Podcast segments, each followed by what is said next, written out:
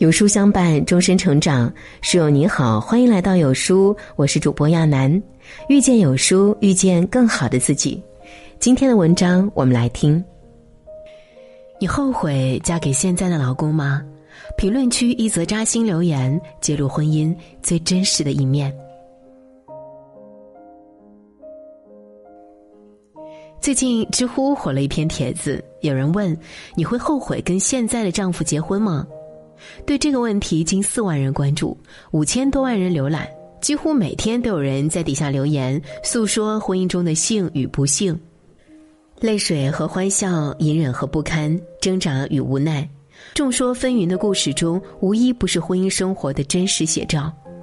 其中有个网友的回答，更是引发上万人点赞。昨天夜里细思往事，只觉得人生第一个扣子扣错了，往后全部都是错的。生活中的事情，小到窗台的花瓶怎么放，卫生间谁来打扫，大到要不要孩子，我们的职业方向要不要往一起靠拢，几乎都是我们争吵的原因。结婚前他说可以不生孩子，谁知这两年又突然希望有一个自己的小孩儿这样的意外让我措手不及。我有自己热爱的事业，平日里工作忙碌，也希望呢在职场有所建树。如果现在回归家庭，那之前的努力都白费了。更糟糕的是，一次朋友看到丈夫和其他女性在一起，我事后询问，本以为是一个误会，没想到却得到了他的确认。也是从那一刻开始，我对自己的婚姻失去了信任。字字句句藏着心酸，透着悲凉，让人不禁落泪感伤。的确，谁能想到十年刻骨铭心的爱恋，最终会败给庸常琐事的蹉跎？曾经说好的一屋两人三餐四季，如今却成了压垮婚姻的最后一根稻草。世间好物不坚牢，琉璃易碎彩云散。难道婚姻的结局最终都难逃两看相厌，心灰意冷的宿命吗？其实，在这些扎心评论里，早已揭露婚姻最真实的一面。秘密用户不被信任的爱，注定是一场悲剧。离婚已经一个月了，朋友经常调侃我，没见过一个人离婚笑得这么开心的。回想两年多来噩梦般的婚姻生活，此时的我真的感觉到从未有过的轻松。我和前夫是经亲友介绍认识的，刚结婚那会儿，我们亲如一人，每天都像生活在蜜罐般甜蜜。噩梦的开始源于同事的一次玩笑。那天庆祝我升职，喝到尽兴时，同事打趣道：“跟领导出差回来就晋升，赶紧老实交代。”说者无心，听者有意。前夫的心像中了根刺，经常莫名其妙的发疯作妖，然后就是没完没了的猜忌。不管我怎么解释，他都只信玩笑，不信自己的眼睛。一个陌生来电，一次加班晚归，还有出差应酬，任何风吹草动都能挑动他那敏感多疑的神经。更过分的是，有时我化淡妆出门，穿亮色的衣裙上班，得到的不是欣赏，而是质疑或怀疑。两年无尽无休的争吵，最终吵淡了感情，吵散了婚姻。至高至明日月，至亲至疏夫妻。在所有人际关系中，夫妻关系最是特别。虽然亲密无间，但一旦产生隔阂，又非常疏远。很多时候，婚姻悲剧的根源不是出轨，不是没钱，而是来自婚姻的不信任。无端的捕风捉影，无故的胡乱猜疑，哪怕是生活中不经意的小事，也会演变成感情中危险重重的大事。非常认同一句话。婚姻可以承受生死离别，但很难承受夫妻猜疑。猜疑就像婚姻里的尸己，一点点的吞噬爱意，蚕食情谊，最终孕育不幸，甚至一拍两散。人之相识，贵在相知；人之相知，贵在知心。一段幸福长久的婚姻，不仅需要爱情支撑，更需要信任托底。夫妻生活中最可贵的，莫过于真诚、信任和体贴。两个人磕磕碰碰过日子，难免会遇到一些意想不到的误会或词不达意的尴尬误解，聪明的夫妻不会让猜疑毁掉婚姻，而是以信任为桥梁，共同营造幸福生活。以诚相待，以心交心，把彼此合适的自由空间还给对方，也让婚姻之树长青不败。神兵小将丧偶式的婚姻让我精疲力尽。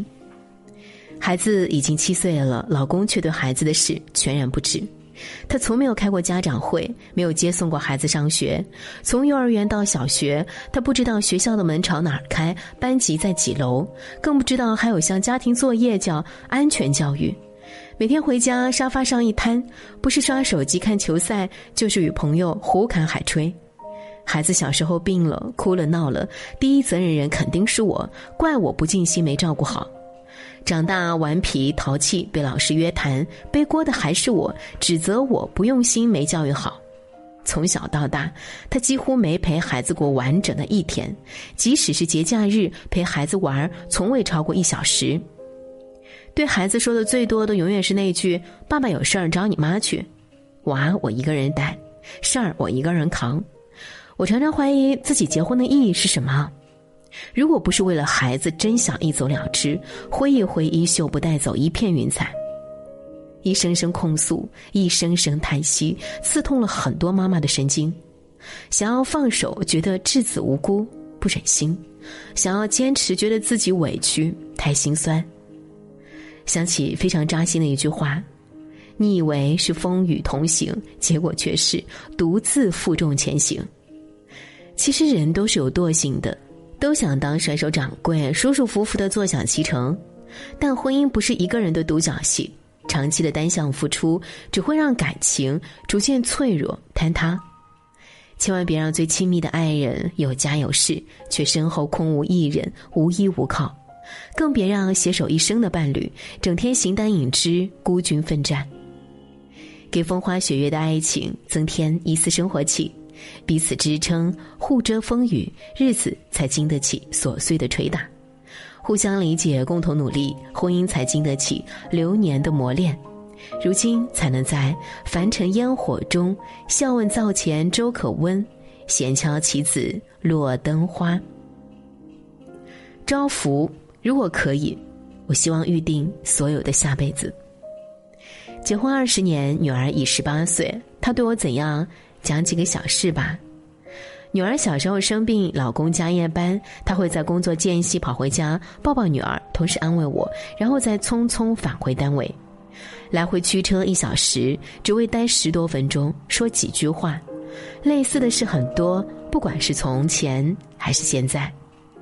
而立之年，老公因被朋友欺骗，之前付出的所有努力付之东流。